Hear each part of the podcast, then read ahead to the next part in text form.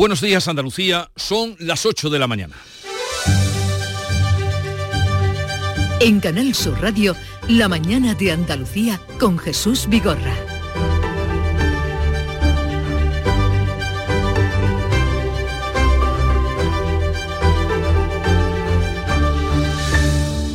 Salud va a vacunar contra los virus respiratorios, gripe y COVID a partir de hoy sin cita previa a los mayores de 60 años, enfermos crónicos, mujeres embarazadas, personal sanitario y sociosanitario, miembros de los cuerpos de seguridad, fumadores y convivientes con personas que sean vulnerables. Eh, vacunación, como decimos, sin cita previa a partir de hoy para eh, no eh, para no tratar de que no se saturen las urgencias por mor de los problemas respiratorios.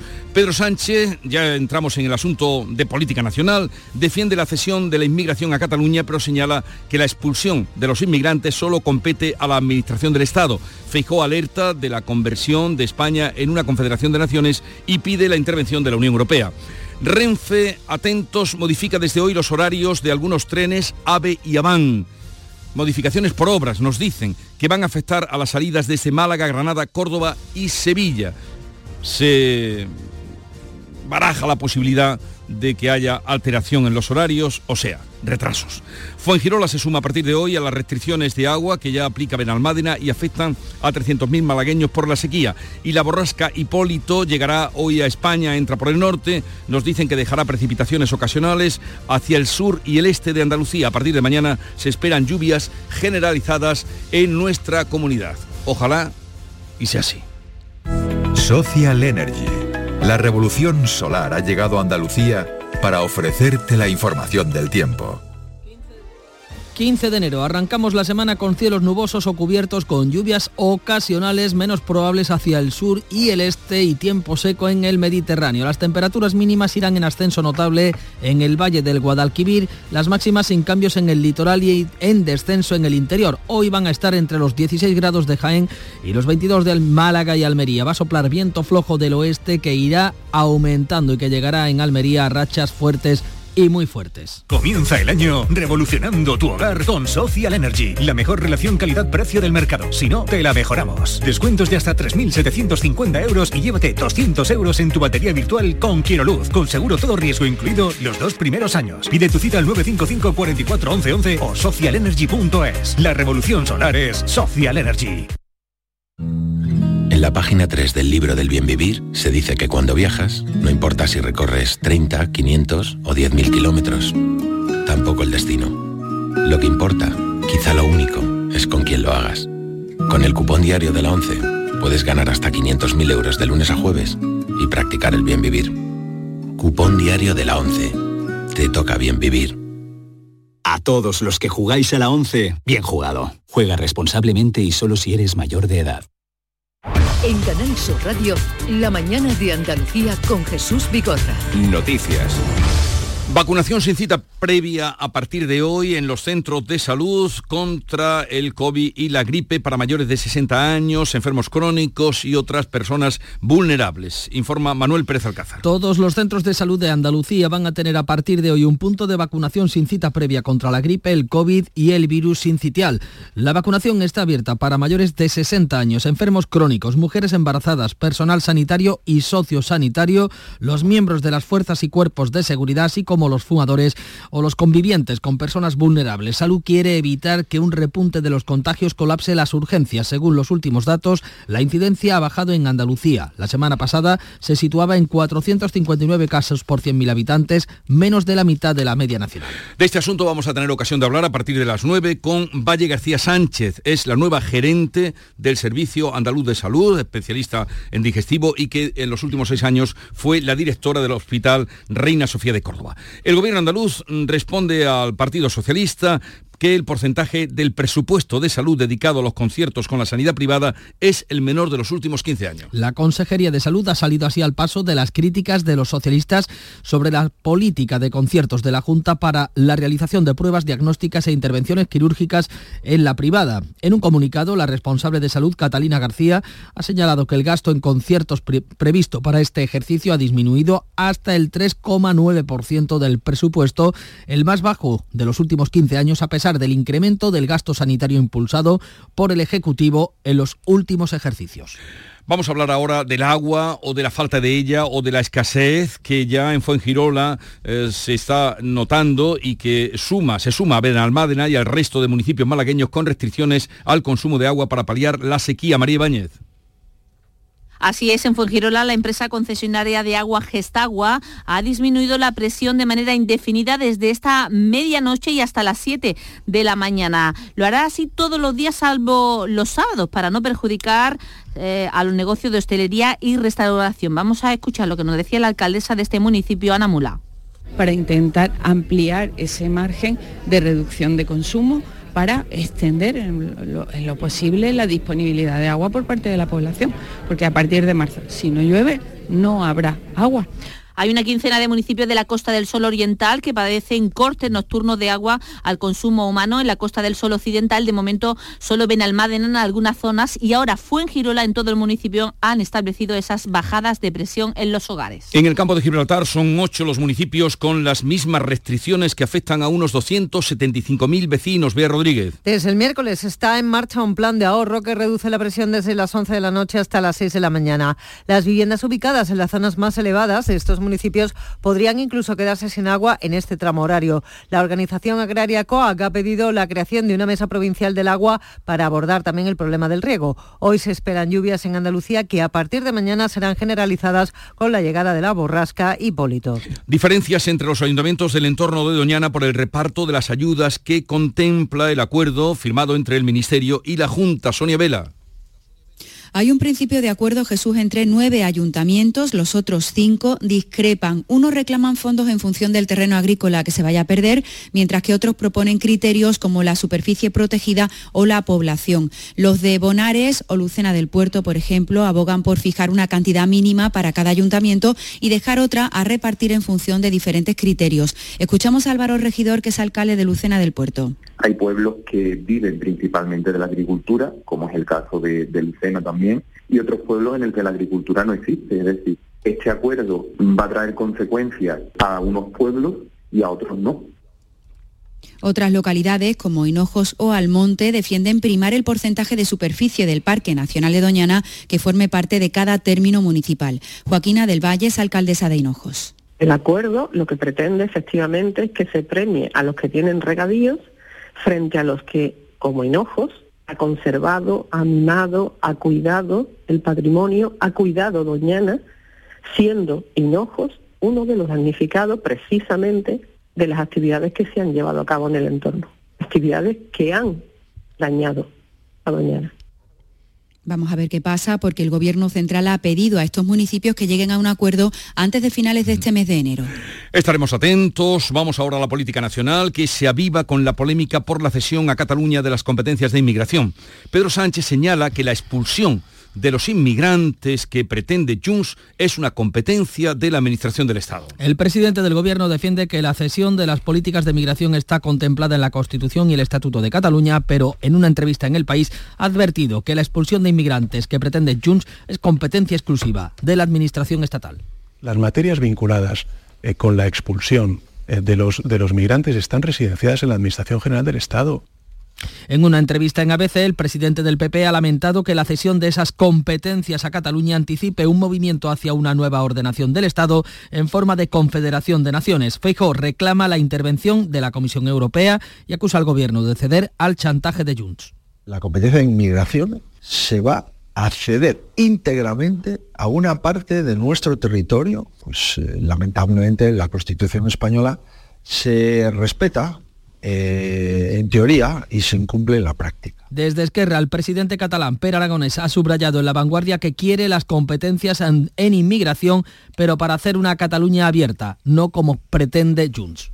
Soy independentista. Soy independentista y por tanto quiero todas las competencias en inmigración y en todos los ámbitos. Y las quiero porque este país, que es un país de acogida, puede ser un país de oportunidades. Oportunidades. En medio de la polémica, casi medio millar de inmigrantes han llegado este fin de semana a las costas españolas, 450 a la isla Canaria del Hierro y 26 a la isla de Alborán, desde donde han sido llevados a Motril en la provincia de Granada. El PSOE y Sumar están estudiando, junto con los independentistas de Junts y de Esquerra, las enmiendas parciales a la ley de amnistía, cuyo plazo de presentación termina mañana. Pretenden evitar lagunas jurídicas o dobles interpretaciones. El plazo acaba este martes y las tres partes se han comprometido a que solo presentarán las enmiendas que hayan sido aceptadas. El final del plazo para presentar estas enmiendas a la ley de amnistía en concreto coincide mañana con el debate en el Congreso que se, se va a celebrar en el Senado para eliminar el término disminuido de la Constitución, una reforma express pactada entre PSOE y Partido Popular. Tras su ruptura reciente con Podemos, Yolanda Díaz lanza la Asamblea Fundacional de Sumar que se va a celebrar el 3 de julio. Díaz ha animado a la militancia a seguir haciendo políticas públicas dirigidas a la gente contra la pobreza y la desigualdad y este dice va a ser un año decisivo. Este año es importante para sumar, pero es un año clave para la democracia en nuestro país y en todo el planeta. El reto es democrático, por eso está aquí sumar.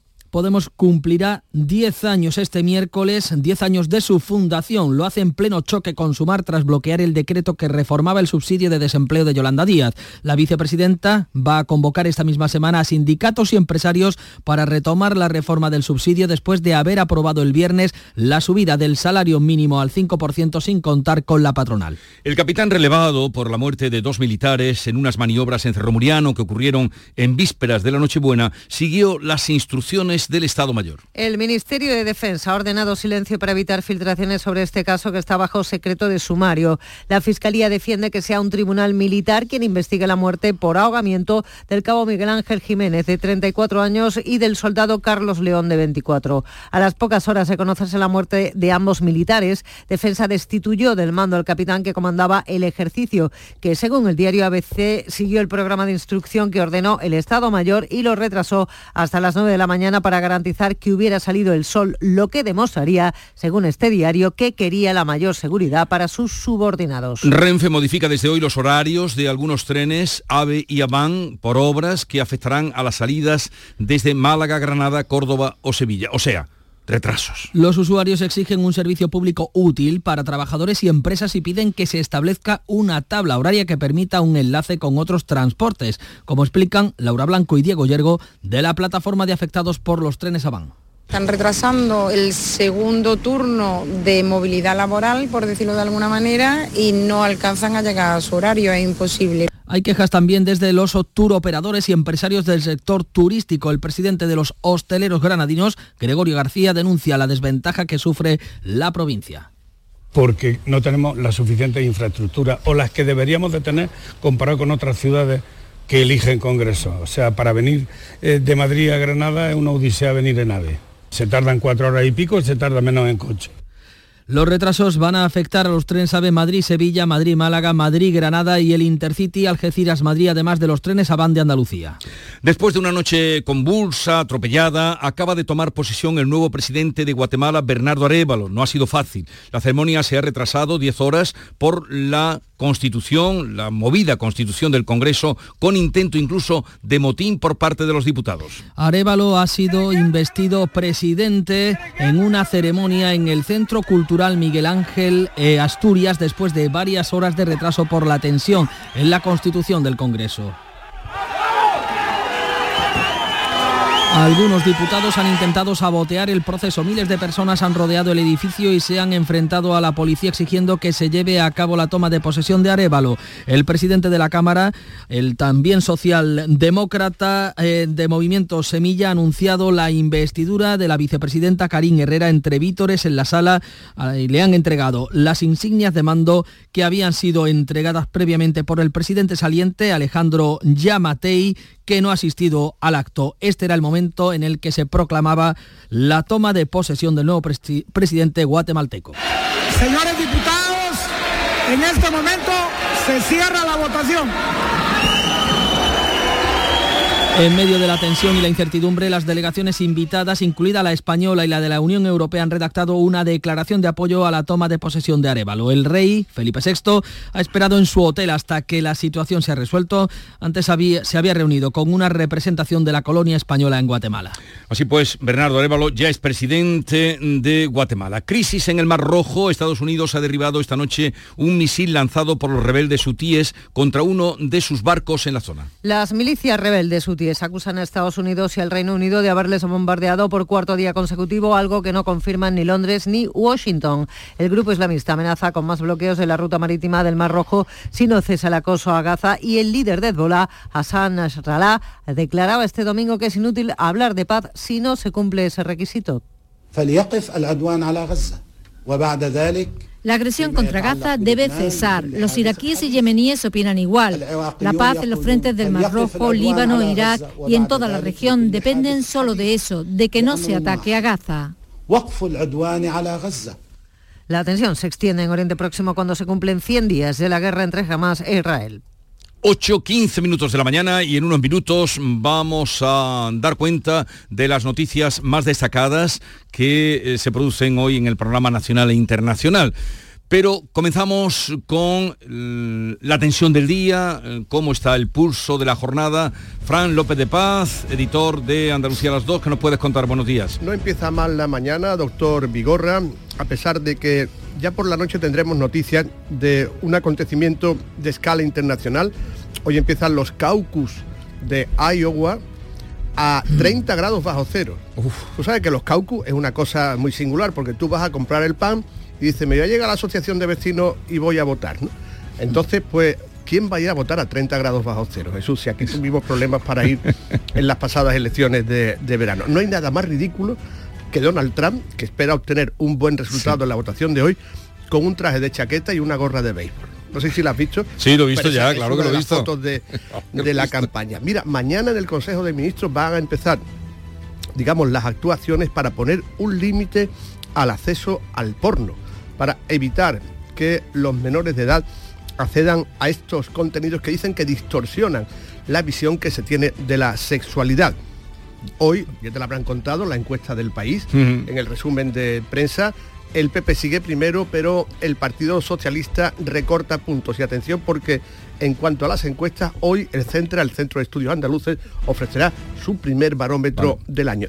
Y te dejo el nombre de un cura, Antonio Dufain, es de Cádiz, es el sacerdote que está liderando en la diócesis gaditana una campaña en contra a la decisión de la Iglesia de que los curas puedan bendecir a los divorciados y a las parejas homosexuales. Del ámbito nacional que has encontrado, Nuria Durán, buenos días. Buenos días, pues algo muy serio, a mí me ha impactado. ¿Cuánto vale un día de prisión indebida?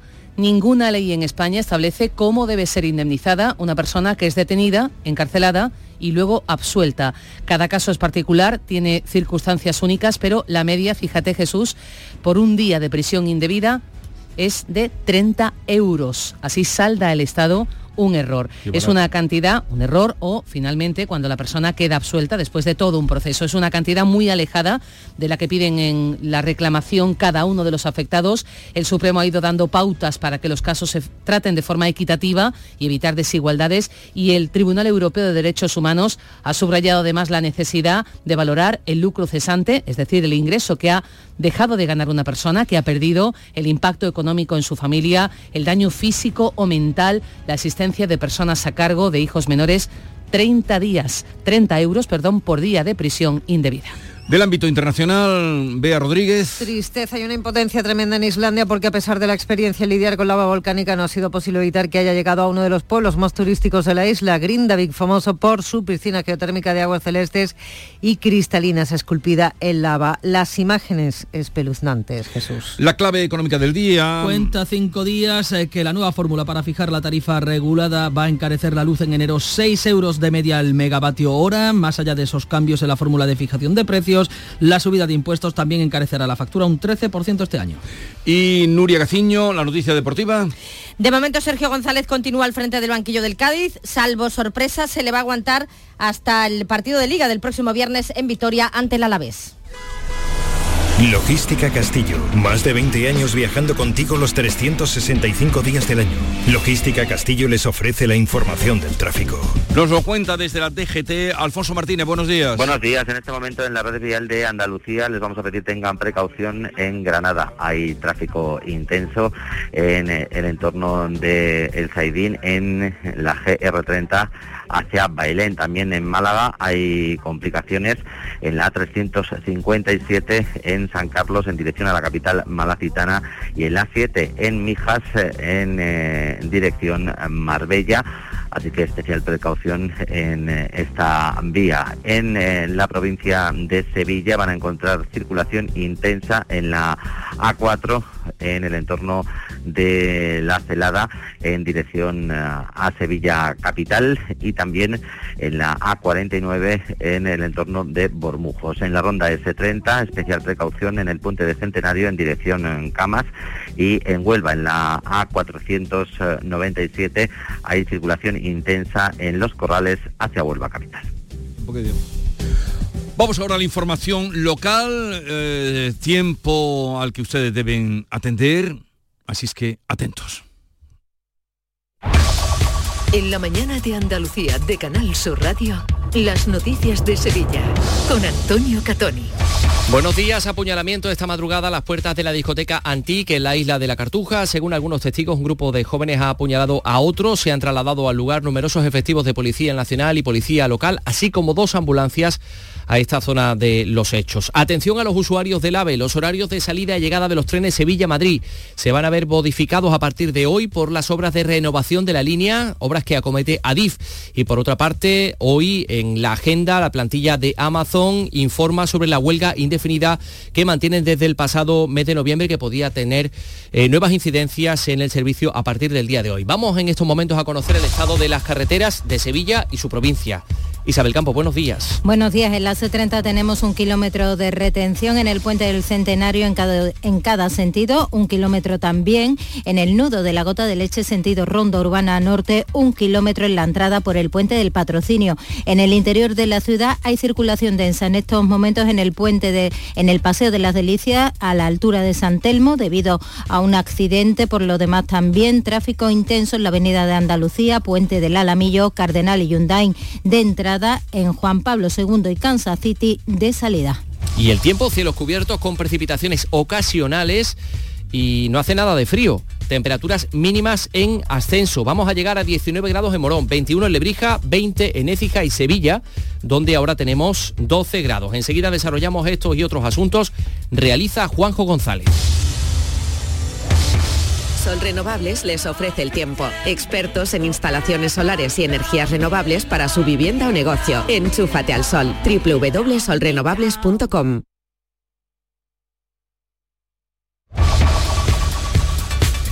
Un apuñalamiento que ha tenido lugar esta madrugada a las puertas de la discoteca Antique en la isla de la Cartuja. Vamos a ver qué eh, más datos tenemos. Pilar González, buenos días. Buenos días, pues según ha podido saber Canal Sur, desde primera hora de la mañana el apuñalamiento ha tenido lugar de madrugada, poco antes de las 5, a las puertas de la discoteca Antique en la calle Matemático Rey Pastor y Castro, en la isla de la Cartuja. Según algunos testigos, un grupo de jóvenes ha apuñalado a otro de nacionalidad argentina. El primer aviso lo recibe el 112 a las 4 y 40 minutos. Llama un amigo de la víctima. Hasta el lugar se han trasladado numerosos efectivos de Policía Nacional, también de la Policía Local y dos ambulancias. Los testigos apuntan también a que la policía ha perseguido a los atacantes que han huido en un coche blanco y han llegado hasta la zona del Charco de la Pava. Allí, en las inmediaciones de la avenida Carlos III, podrían haberse producido detenciones. Más cosas, 8 y 23 minutos. El AVE, los horarios de salida y llegada de los Sevilla-Madrid se van a ver modificados a partir de hoy por las obras de renovación de la línea que acomete Adif.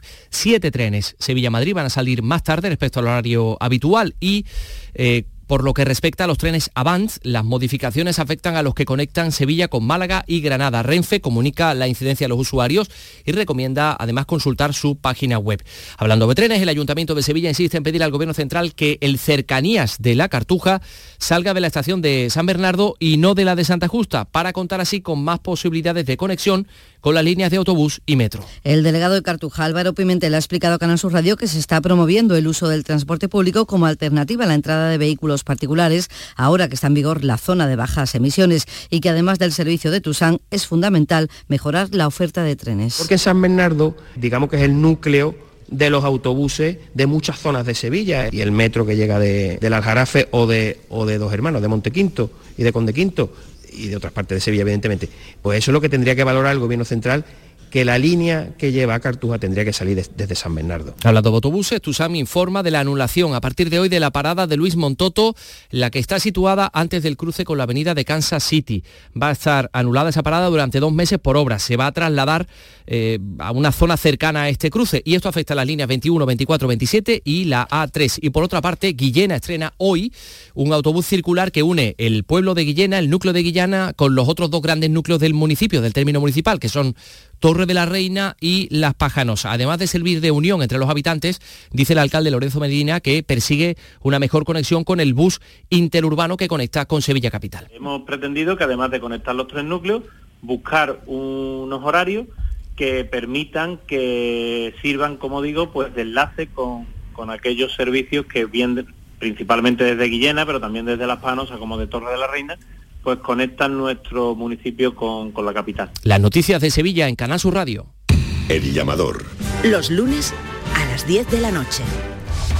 8.25, Andalucía va a vacunar a partir de hoy en todos los centros de salud de la provincia sin cita a los pacientes que conforman la población diana, los más vulnerables ante las numerosas afecciones respiratorias que se están registrando. Según la Consejería, la Consejería de Salud, la tasa de vacunación es baja y eso está teniendo consecuencias en las urgencias de los hospitales. Lo ha comprobado la consejera Catalina García, que pone este ejemplo. La tasa de vacunación del virus de la bronquiolitis, que está en un 92%, como bien ha dicho María José, ha supuesto reducir la hospitalización en un 78%. En lo laboral, el presidente del Comité de Empresas de Amazon va a atender hoy a los medios a las 11 de esta mañana para informar sobre la huelga indefinida que mantiene y sobre la concentración que mantienen los trabajadores de Amazon en la planta de dos hermanas.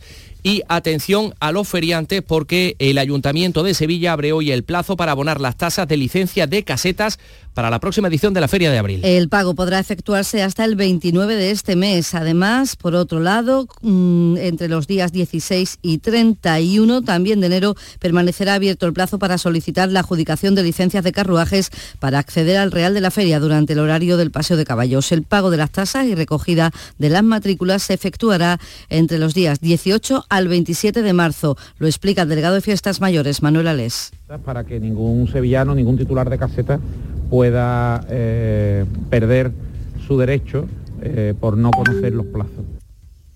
En tribunales hoy comienza en la audiencia de Sevilla juicio con jurado popular contra el acusado de dejar morir a su madre enferma y encamada de 88 años en el verano de 2022 en una vivienda de la capital. A pesar de que iba a visitarla casi todos los días, consciente de su dependencia absoluta debido a su enfermedad, no le daba ni agua ni alimentos. Tampoco la aseaba ni cuidaba las úlceras que tenía debido a la falta de movilidad. Tras varios días en esta situación, la mujer falleció por fallo multiorgánico. Cuando llegaron los servicios de emergencia al domicilio avisados por el propio hijo comprobaron que la anciana había muerto en condiciones inhumanas. Se encontraba sobre un colchón sin sábanas, con una almohada sucia bajo la cabeza y rodeada de heces y suciedad. Además, el domicilio estaba lleno de insectos con un olor nauseabundo. La Fiscalía solicita 17 años de cárcel. Y hoy también la Audiencia de Sevilla tiene previsto juzgar a un hombre acusado de asesinato en grado de tentativa por atropellar a un vecino del barrio de La Candelaria, a quien buscaba durante días porque creía que tenía una relación con su mujer de la que se estaba separando. Eh, Carmona, por otro lado, Carmona en la provincia de Sevilla va a contar a partir de mayo con el tercer circuito de velocidad más grande de España, 60 hectáreas. Estaría a 5 kilómetros del término municipal de Carmona. Dice el alcalde Juan Ávila que ya hay promotores interesados en construir otros negocios en los alrededores del circuito. Ya hay empresarios que han presentado proyectos justo enfrente del, del mismo circuito para construir centro comercial, hotel, es decir, esto a su vez es un efecto llamada de otros empresarios que sin duda van a invertir en los alrededores para dar cobertura ¿no? a esta enorme demanda que vamos a tener. Vamos con la información deportiva a esta hora, 8 y 28, Noire Gaciño, buenos días. Muy buenos días. El Sevilla se centra ya en la Copa del Rey, donde confía que las cosas le vayan mejor que en la Liga, donde este fin de semana ha vuelto a perder, esta vez ante el Alavés por 2 a 3. Los sevillistas buscarán mañana en Getafe el parse a los cuartos de final del torneo copero. A falta de la sesión de hoy, la principal novedad podría ser la presencia de Musambo, una de las apuestas de Víctor Horta en este mercado, junto con la de Aníbal, que procedente del Manchester United ya está en Sevilla para firmar hoy. Llega cedido con opción de compra. Mientras en el Betis está a la espera de conocer hoy el alcance de las lesiones de Ayoce y Aitor Ruibal. Gracias, Nure Gaciño. Les contamos también que el Ayuntamiento cambiará todas las señales descriptivas del Parque de María Luisa, un nuevo proyecto que incluye un código QR en diferentes idiomas con distintas explicaciones y, eh, por último, que el certamen Nuevas Voces de la Asociación Amigos de la Ópera de Sevilla va a tener lugar hoy. Un nuevo lleno en el Teatro de la Maestranza y, e invitado especial en el jurado va a estar este hombre, Carlos Álvarez.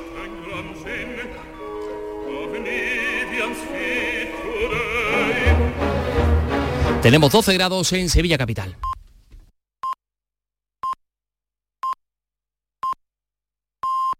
Andalucía son ya las ocho y media de la mañana.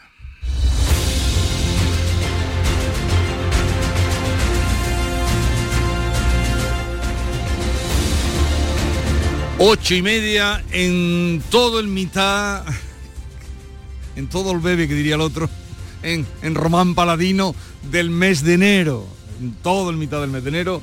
Y enseguida vamos a abrir, a- vamos a abrir tertulia, eh, charla hoy con Laura Garófano, con Pepe Landi y con Teo León Gros. Será en un momento.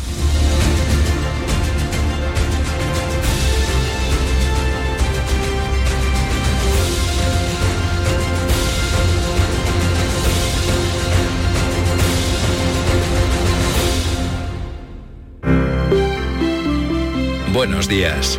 En el sorteo del sueldazo del fin de semana celebrado ayer, el número premiado con 5.000 euros al mes durante 20 años y 300.000 euros al contado ha sido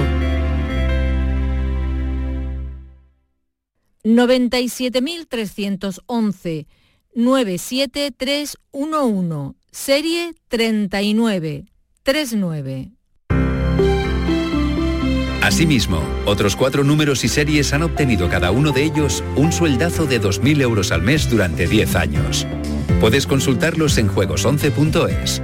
Hoy, como cada día, hay un vendedor muy cerca de ti repartiendo ilusión. Disfruta del día. Y ya sabes, a todos los que jugáis a la 11, bien jugado. La vida es como un libro y cada capítulo es una nueva oportunidad de empezar de cero y vivir algo que nunca hubieras imaginado. Sea cual sea tu próximo capítulo, lo importante es que lo hagas realidad. Porque dentro de una vida hay muchas vidas y en Cofidis llevamos 30 años ayudándote a vivirlas todas. Entra en cofidis.es y cuenta con nosotros. Si te gustan las pipas, no te puedes olvidar de las pipas Reyes por su alta calidad. Y con sus sabores lo vas a flipar por su amplia y diversa variedad.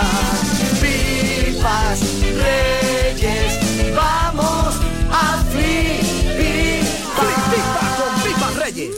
En cofidis.es puedes solicitar financiación 100% online y sin cambiar de banco. O llámanos al 900 84 12 15. Cofidis, cuenta con nosotros. Si quieres disfrutar de la radio por la tarde, te espero de lunes a viernes a partir de las 4 en Canal Sur Radio. Te ofrezco complicidad, cercanía, risas y buen humor, las historias que pasan en Andalucía, actualidad, consejos sobre salud y muchas entrevistas. Cuento contigo. Así es la tarde de Canal Sur Radio con Mariló Maldonado. Tres horas para disfrutar de la mejor radio hecha en Andalucía. De lunes a viernes desde las 4 de la tarde. Contigo somos más Canal Sur Radio. Contigo somos más Andalucía.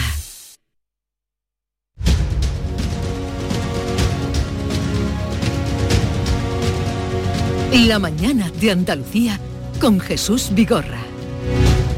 Para comentar la actualidad del día, hoy contamos con Laura Garófano de El Diario Español. Buenos días, Laura. Buenos días. ¿Qué, ¿Qué tal? Jesús? ¿Cómo estamos? Bien, bien. ¿Y tú qué tal? Bien, bien. También bien. Me alegro. De lunes. De lunes. Es una maravilla, ¿no? Los lunes son Hombre. los días preferidos. Sobre todo para quienes como Laura tienen niños pequeños. Exacto. Teo te saluda, Laura. Eh, también está con nosotros Pepe Landi. Mm, hoy está el Frente Gaditano, ¿eh? Eh, Laura, Pepe. Pepe, buenos días. Buenos días, somos dos tercios del Parlamento, somos, ¿no? Sí. En realidad lo pueden mirar de otra manera. El 100% del frente litoral frente al interior. También, se puede ver, también se puede ver. No vertebremos ya más Andalucía, por favor. Alianza Mediterráneo-Atlántica, de todo, lo tenemos todo. Y aquí con nosotros ya han escuchado la voz de Teo León Gross, eh, director de Mesa de Análisis, una menos 10 cada día, en Canal Sur Televisión. Buenos días, Teo. ¿Qué tal? Muy buenos días. ¿Has estado por Málaga? He estado el fin de semana en Málaga, sí. ¿Cómo va a ser la, el Caixa Forum de Málaga? ¿Has visto el diseño que ha pues, trascendido por ahí? Pues es un diseño atractivo, al menos sobre el papel. Novedoso. es una gota, representa una gota y, efectivamente pues tiene ese ese aspecto muy orgánico que tiene ahora tanta arquitectura, ¿no? Eh, bueno, como son los Caixa Forum, un espacio muy, muy luego muy, muy bien articulado para tener toda clase de actividades y está en un sitio, fíjate, está en el sitio en el que hace 30 años Pedro Aparicio firmó cuando el segundo plan de, mm, eh, auditorios, que, entonces el director... Eh, esto estamos hablando de los años 80. Finales de los 80, finales de los 80. Eh, era... ni siquiera me acuerdo del nombre de aquel maravilloso director de teatro y de cine que, que fue director general de teatro y arte escénicas.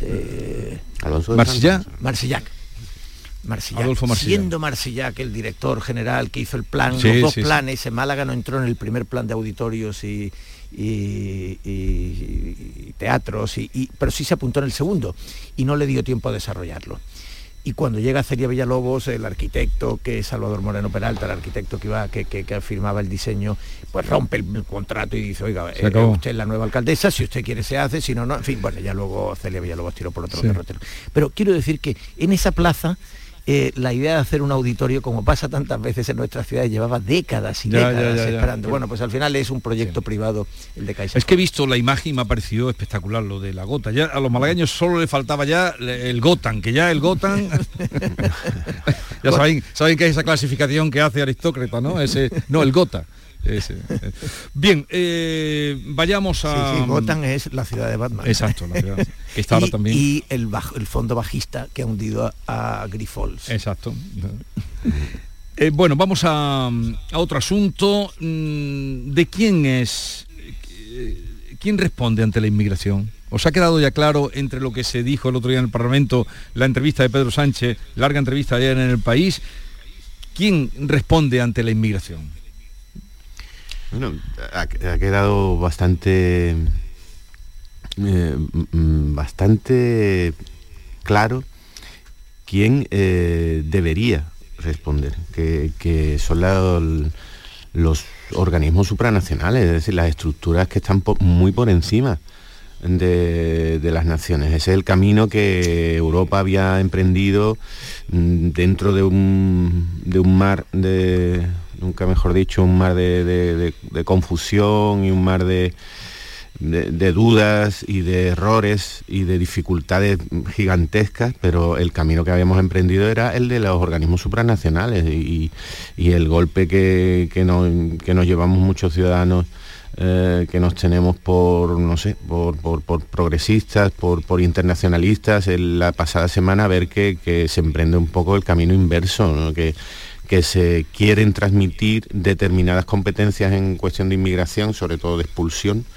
aunque mm, de forma muy ambigua, porque han tenido que ir a un poco a la carrera a, empezar a definir eh, qué competencias son las que se, trasladan, pero, pero ver que ese camino que se emprende es el inverso, es decir, a, mm, administraciones de menor rango, no ya solo nacionales, sino mm, regionales. Eh, eh, autonómicas en nuestro caso en España, pero regionales, pues, pues resulta realmente descorazonador, resulta mm, confuso, resulta, resulta doloroso y resulta bastante ilógico además, que parece que no tiene, no, no tiene ningún sentido, es como si en Estados Unidos, que también es un país con una mm, presión migratoria descomunal, mm, comparable, no sé si comparable a la de Europa con, el sur del Mediterráneo, con África, y con Asia, los estados empezaran a, cuando es un Estado federal y, tiene mucha más práctica y muchas más herramientas para, tomar ese camino de que cada Estado mm,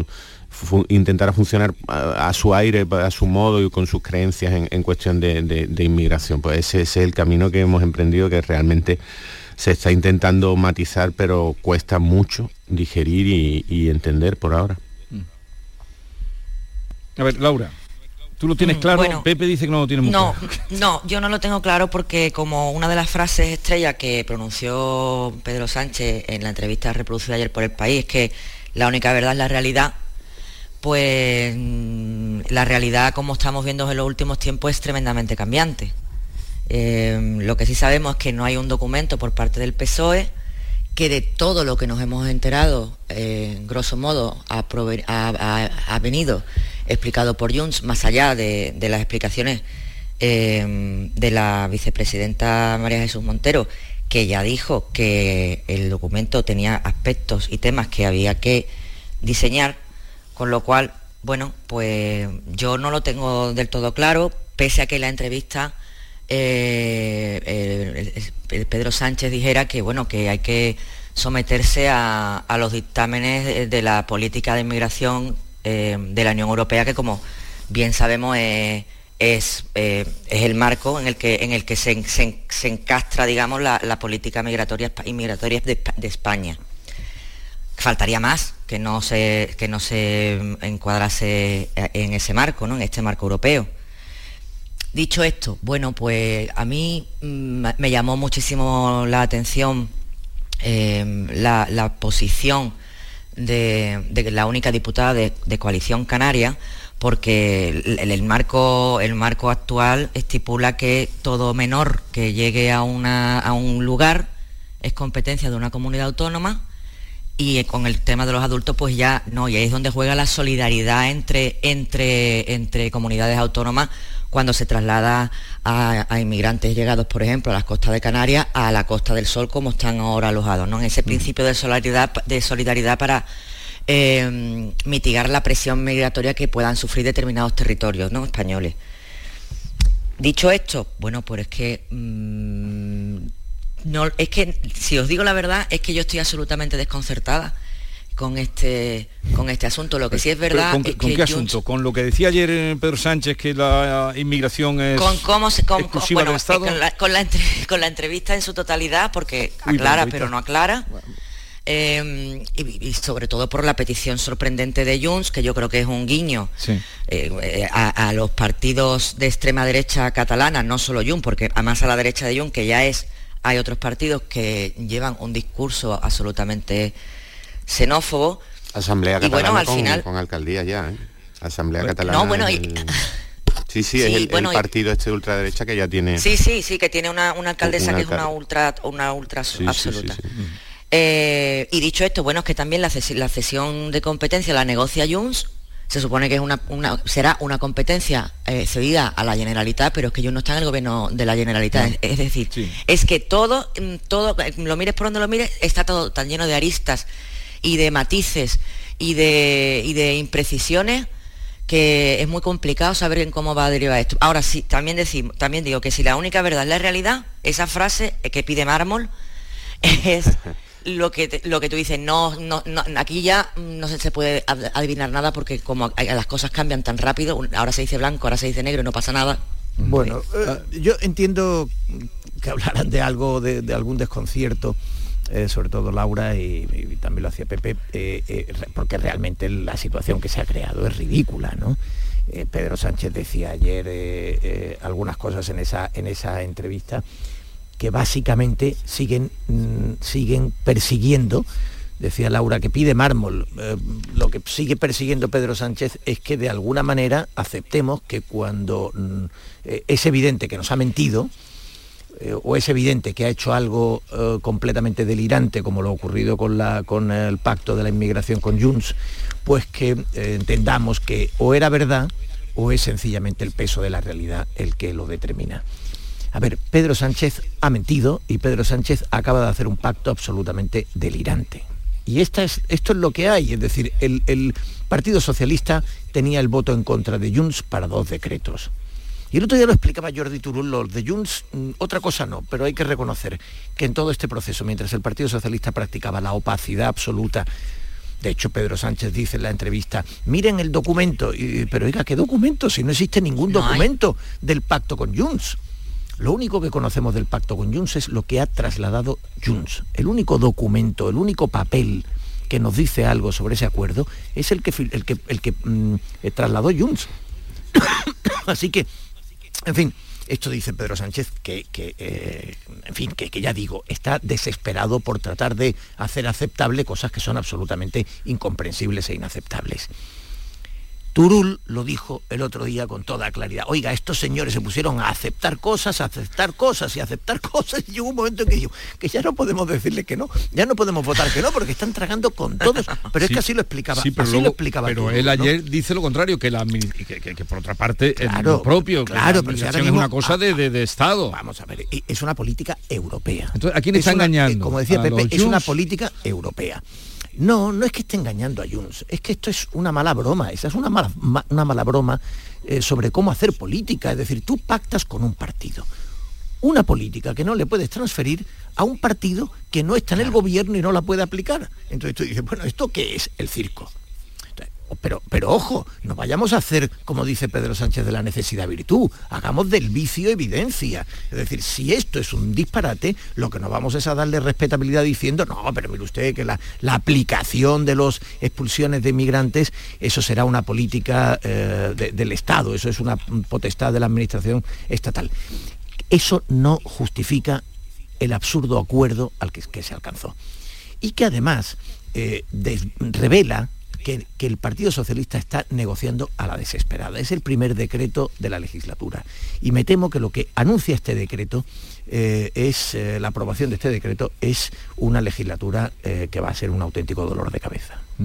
Y además creo, yo creo que hay ha habido un, un giro y casi inesperado para, para muchos de los votantes, que, recordemos que son millones los votantes de ese bloque eh, progresista, nacionalista, como lo queramos de, mm, nacionalista periférico, como lo queramos definir, que sostiene el gobierno. Y el giro es que eh, ese acuerdo eh, sí se produce contra el sentimiento, porque estamos en la política de los sentimientos en ese tiempo, mm, el de muchos de esos votantes, contra su parroquia, contra su parroquia. Es decir, ese pacto desvela que una realidad que quizás muchos votantes mm, del PSOE eh, de Sumar no querían atender, no querían ver, aunque estaba ahí, que que mm, Junts es un partido no ya supremacista, sino probablemente xenófobo. Es decir, es un partido eh, nacionalista radical, que como todos los partidos nacionalistas radicales de cualquier nacionalismo, incluido el español, mm, consideran que su pueblo es el pueblo elegido, que ellos son los responsables y los encargados de repartir los papeles y las condiciones de buen ciudadano, el título de buen ciudadano, de buen catalán, de buen español, de buen británico, de, buen lo que sea. Y, eso ha sido una revelación, yo creo que dolorosa, dolorosa. Mm, y que ha cambiado mucho la percepción para, para muchísimas parroquias, insisto, de, Sumar, del PSOE, eh, de Esquerra Republicana de Cataluña. No, no, olvidemos también ese conflicto que, interno. Y para mí ha marcado, ha marcado, como decía tú también, de forma muy precoz, o sea, en, la, prácticamente la primera semana práctica de, de legislatura, eh, pues ha marcado una situación que, yo creo que de pronto ha despertado a muchos votantes de, ese grupo. Y, no lo sé luego cómo va a evolucionar ese, ese absurdo acuerdo. Bueno, pues eh, no sé si alguien se imaginaba ya los mozos de escuadra mm, deteniendo menas eh, salvajes por los parques y, devolviéndolos en un avión expreso, alguna barbaridad por ese tipo. Pero bueno, pues, pues si alguien ha pensado en, un delirio... Mm, nacionalista mm, en, esas imágenes, pues que se la vaya quitando de la cabeza porque mm, el marco en, políticas de inmigración es europeo y aparte es un marco muy cambiante, muy conflictivo y muy difícil porque no hace ni dos semanas estábamos hablando de devolver inmigrantes a su lugar de origen dándole 20.000 euros a modo de disculpa porque ya no caben. O sea, que, el, lío, el lío es gordo y en ese lío meter los pequeños conflictos territoriales de, una mm, región europea con su estado matriz me parece mm, añadir mm, confusión y hasta casi dolor a, un conflicto tan gravísimo. Lo que pasa es que bueno, dentro de las imposturas eh, del sanchismo, eh, pues la primera y más evidente es eh, que estamos en una mayoría progresista para la legislatura. Pedro Sánchez no ha sumado una mayoría progresista. Pedro Sánchez ha sumado una mayoría con todo lo que podía. Eh, meter en, el saco, digamos, eh, a su, que podía sumar al Partido Socialista para mantenerse en el poder. Y eso incluye a un partido liberal conservador como el PNV y a un partido claramente de derechas como Junts, que lo acaban de recordar antes Pepe y Laura, Alianza Catalana eh, es un partido que está surgiendo en el ámbito local en Cataluña, es un partido de extrema derecha eh, que hace de la xenofobia y de, eh, la inmigración su discurso fundamental y Junts quiere cortar eso como sea y sabe que ahí tiene que actuar y ese es el motivo por el que pide esas competencias y lo presenta como, como un triunfo. la realidad es que eh, todo el nacionalismo es, por su propia naturaleza, tiende a ser xenófobo. Eh, el nacionalismo catalán, el problema ya no es la actitud que tienen hacia los inmigrantes que llegan de fuera, el problema del nacionalismo catalán es lo que han hecho con el 50% de la población, a la que llevan años privando de sus derechos y particularmente mal que le pese a Esquerra y a Rufián, el de sus abuelos andaluces que huían de los señoritos, especialmente a los castellano hablantes, que son penalizados en el sistema educativo y son, eh, digamos, eh, castigados en el acceso a todo el ámbito público. Y basta, en fin, que recordemos los nombres propios que hay en las listas de Junts, incluso en las de Esquerra, para que veamos cómo eh, hay una selección de las élites catalanas y una exclusión de las, eh, digamos, de la castellano hablante y, de, y, española en general. ¿no? Pues Entonces, te quiero decir con esto que, hombre, que, te vengan a dar lecciones de nada eh, desde el nacionalismo catalán, desde luego, no. Sí, pero que esto puede quedar nada. mayoría. la, idea de que, lo que ellos van a administrar. El otro día eh, no sé si quedará, no sé si... Margallo decía, pero si esto es como querer administrar el cambio climático, pues, no sé si quedará en nada, no sé si quedará en nada, Jesús, pero en algo ha quedado lo de la mayoría progresista era una milonga que ha tardado eh, lo que un azucarillo en un café. Sí, porque además, además eh, a mí también me parece muy, muy revelador el hecho de que en esta primera, en esta pasada semana hemos visto que, bueno, que Pedro Sánchez yo creo que ha sido consciente de que no es lo mismo ser presidente de gobierno eh, en la situación en la que está, que, ejercer, eh, bueno, pues eh, que la vida en el Congreso, ¿no? Es que no, ya no puede hacer como hacía la legislatura pasada, que gobernaba a base de decreto ley, que lo va a seguir haciendo, pero claro, cuando tú gobiernas a base de decreto ley, te lo juegas a una única votación. Y en esa única votación, pues bueno, es donde hemos visto cómo Junts ha apretado las tuercas hasta donde ha podido, hasta, hasta, el, hasta el punto de que todos vimos el esperpento tan, tan tremendo, ¿no? La semana pasada en, el, bueno, era en el Congreso, pero realmente era en el Senado porque el Congreso está en obra. Em, que fue una situación esperpéntica con, Bolaños y María Jesús Montero lívidos saliendo con el teléfono porque la negociación fue mm, in extremis y como habéis contado antes, mm, pedían, pedían, pedían, pedían, Junts pedía, pedía y, el, el, Partido Socialista sí, sí, sí, sí, sí, sí. Hombre, no es lo mismo pedir, ceder tráfico que inmigración. O sea, mm, por más que, se intente enmascarar o justificar eh, aquel pacto del Majestic entre José María Aznar y Jordi Puyol donde le cedió tráfico. Tráfico no es nada en comparación con la gestión de, las políticas migratorias por la carga e, e, e ideológica que eso tiene, ¿no? Y, estamos hablando de este marco de, posible xenofobia o de xenofobia directamente, Bueno, fíjate, Laura, hay un punto de discrepancia. Yo creo que la, mm, negociación del Majestic, que también fue una negociación eh, en la que Aznar tuvo que ceder eh, excesivamente. tenido que ceder. Eh, ha tenido, sí, pero también fue otra en la que, en la que se pasó de frenada hasta tal punto de que fue cuando habló de, hablar catalán en la intimidad y luego habló del movimiento vasco de liberación nacional en fin, eh, eh, un momento en minoría en el que eh, también la, idea, en este caso no era tanto, no era mantener el poder, sino acceder por primera vez al poder, cosa que entonces el Partido Popular no había hecho nunca y tenía la sensación desde el 93 de que le iba a costar mucho. Entonces, bueno, aquella oportunidad estuvieron dispuestos a pasar por caja de un modo excesivo. Y quitar el tráfico en Cataluña no era quitar, no era una cuestión de, ceder la competencia de tráfico, era sacar a la Guardia Civil de allí y, eso tenía una potencia simbólica, igual que la de los gobiernos civiles. Quitar los gobiernos civiles, los gobiernos civiles ya no tenían ninguna competencia prácticamente, era, bueno, era muy pequeña, pero era quitar al Estado de allí. Y lo que ha venido haciendo el puyolismo, y ha continuado después el procesismo, eh, ha sido ir reduciendo cada vez más la presencia del Estado en Cataluña, de tal manera que se vaya percibiendo como un Estado dentro del Estado.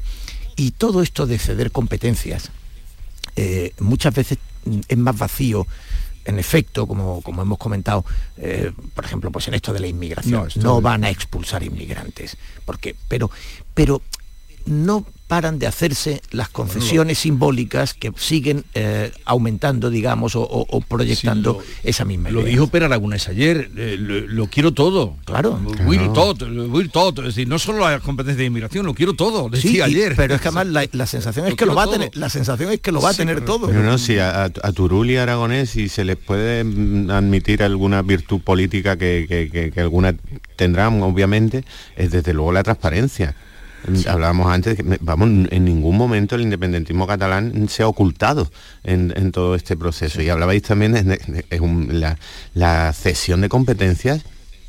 Afortunadamente afortunadamente, pues, porque no, estamos hablando, aunque estemos siempre hablando de Cataluña y solo de Cataluña, pero no hablamos exclusivamente de Cataluña, la, cesión de, competencias mm, ha beneficiado a todas las comunidades autónomas y es un proceso que empezó hace muchísimo, porque todo este proceso y todo este lío empezó hace muchísimo. Y nos ha llevado a una especie, mm, por conectar con la, entrevista con Núñez Feijóo en ABC, a, a esa confederación de naciones que dice temer, bueno, esa confederación en buena en, un cierto grado ya existe y, creo que muchos ciudadanos la, celebramos y, la, y convivimos con ella y la, y la deseábamos y, la, porque también estamos hablando de competencias en sanidad en su día, en competencias en educación, en competencias que, de los que otros nos hemos beneficiado. ¿Hasta qué grado llega esa, esa sesión de, competencias, pues, pues hasta, hasta el que hemos descubierto ahora, ¿no? Hasta poner ya, mm, no enfriar el independentismo como, como dice eh, Pedro Sánchez, que quizá lo consiguió en la anterior legislatura y hay que reconocerse, eh, reconocerle también los logros y los méritos, sino no, no ya enfriarlo, sino ponerle el, el, hielo o el whisky, el ron, el café y el puro y darle absolutamente, absolutamente todo frente, frente a los ciudadanos que esperábamos que, bueno, que el, nacionalismo, que es otro regalito que nos ha hecho este conflicto mm, perpetuo y omnipresente, eh, el nacionalismo español de un determinado concepto de España, también haya crecido hasta unas cotas que apenas habíamos conocido en los últimos 30 años. Esa otra. la entrevista ayer, eh, pero, Sánchez decía que ahora hablan del aceite de oliva, eh, los independentistas y que están ya más calmados, que ya. Sí, pero, fíjate, que también es Lo han estado, lo han, es cierto. Fíjate que, que, también. Laura, ¿qué quiere? Dime, Laura. Hombre, es que es de ser, es de, tomarnos por muy ingenuos si se piensa Pedro Sánchez que los españoles nos creemos que, que, al independentismo catalán le importa las el IVA del aceite de oliva.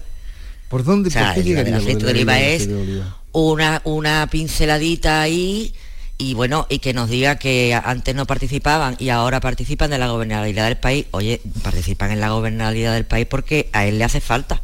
Evidentemente. Ellos no participan en la gobernabilidad. Si, si, lo que vimos la semana pasada es un ejemplo de gobernabilidad, bueno, bueno ese tú, sabes que tú, sabes que el aceite, Jesús, que lo preguntabas, eh, en Cataluña hay cinco denominaciones de origen de aceite. sí, sí, es el monocultivo de este país. Sí, sí, sí.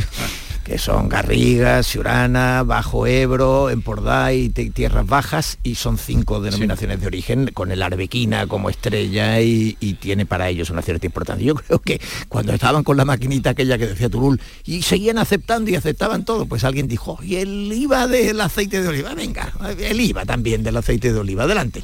¿Y por qué no eh, reconocen que el aceite de oliva se inventó en Cataluña? Los primeros los creemos seguro que propusieron eso, o si no será el siguiente paso. ¿eh? Hombre, por supuesto, catalanes, Hombre, pues, sí, sí, el primero, el primero que, el, primero que exprimió una aceituna seguro que, fue en, el Bajo Empordà. Sí, sí, no, cabe duda, no cabe duda. Pero dicho todo eso, a ver, eh, eh, la cuestión no es que el aceite, el IVA del aceite de oliva eh, bueno, que en un momento determinado puede formar parte de, los lobbies, tienen, eh, lógicamente, presionan y hay, eh, hay determinadas comarcas, y tú sabes que, en Cataluña las comarcas tienen mucho, peso, y evidentemente pues ahí hay lobbies y decíamos que la política local, Junts estará muy obsesionado en recuperar ámbitos locales y bueno, se puede entender eh, lo, del IVA, el Partido Popular lleva tiempo pidiendo el de la carne y el, y el pescado, ¿no? Pero la cuestión no es esa, la cuestión es, dice Pedro Sánchez en otra ficción, eh, es que ahora ya participan en la gestión pública, hablamos del aceite de oliva, no, mire usted, lo que repiten todos los días es que a España les importa una higa, que quieren el referéndum, que son independentistas y que lo que están haciendo es lo que creen que les conviene para lograr esos objetivos y que hay alguien que les está ayudando a desarrollar esa hoja de ruta, que es Pedro Sánchez, porque su debilidad les transfiere fuerza. llegamos a las 9, estamos llegando a las 9 de la mañana y en charla con Laura Garófano, con Pepe Landi y con Teo León Gros.